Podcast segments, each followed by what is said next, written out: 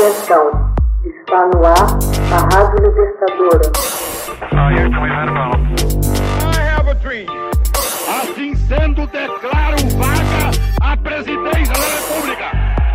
Começa agora o Hoje na História de Ópera Mundi.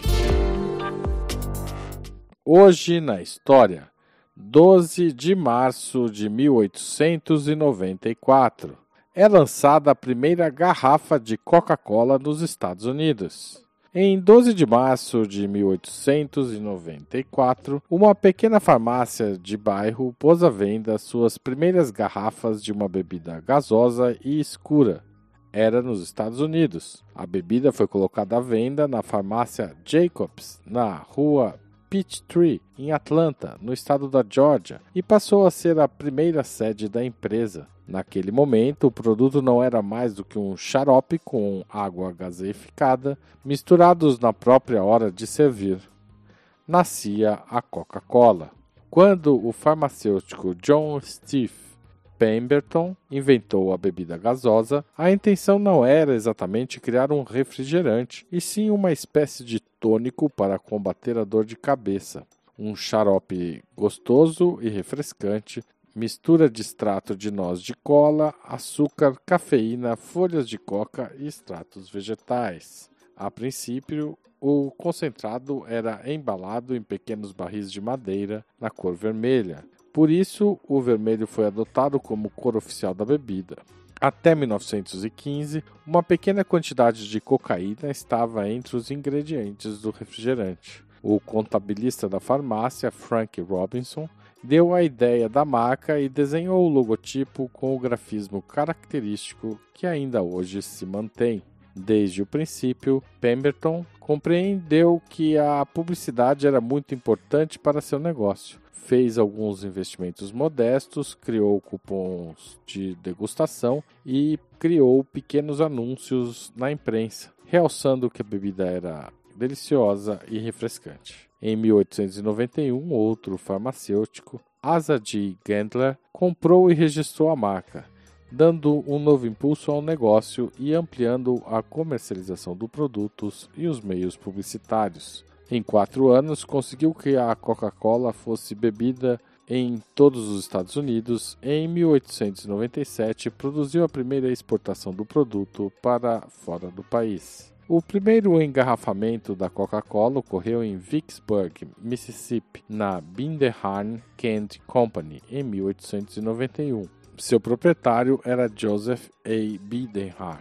As garrafas originais eram muito diferentes do visual atual. Asa Candler estava com dúvidas quanto ao engarrafamento da bebida, mas em 1894, dois empreendedores, Benjamin Thomas e Joseph Whitehead, Advogados do Tennessee convenceram Candler a lhes conceder os direitos de engarrafador.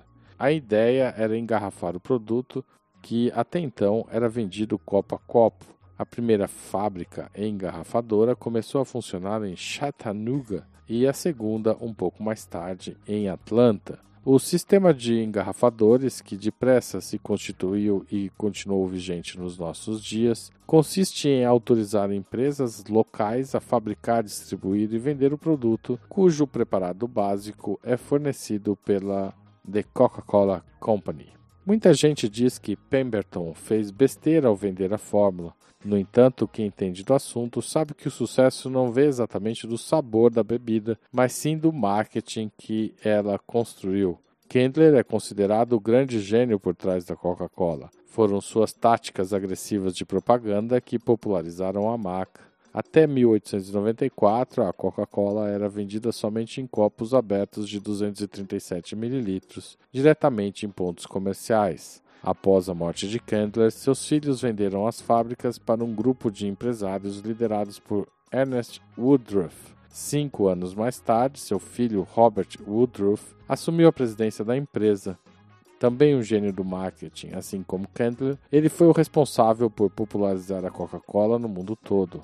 Uma das táticas usadas por Woodruff era espalhar o logo da Coca-Cola por todos os eventos possíveis. Ele era adepto de um marketing incisivo. Em uma de suas campanhas, por exemplo, enviou representantes da empresa de porta em porta para instalar um abridor de garrafas na parede das pessoas, gratuitamente. No Brasil, a chegada da Coca-Cola tem a ver com a ousadia de Robert Woodruff Durante a Segunda Guerra Mundial, ele prometeu que todo soldado americano poderia comprar uma Coca-Cola pelo mesmo preço pago nos Estados Unidos, ou seja, 5 centavos, independentemente de onde ele estivesse. Com a instalação da base norte-americana em Recife, na mesma época, a bebida chegou ao país para fazer valer a palavra de Woodruff. O primeiro slogan da marca no Brasil foi Coca-Cola, por brilhante refrescante 10 tostões. Hoje na História, texto original de Max Altman, locução de Haroldo Cerávulo, gravação Michele Coelho, edição Laila Manoeli.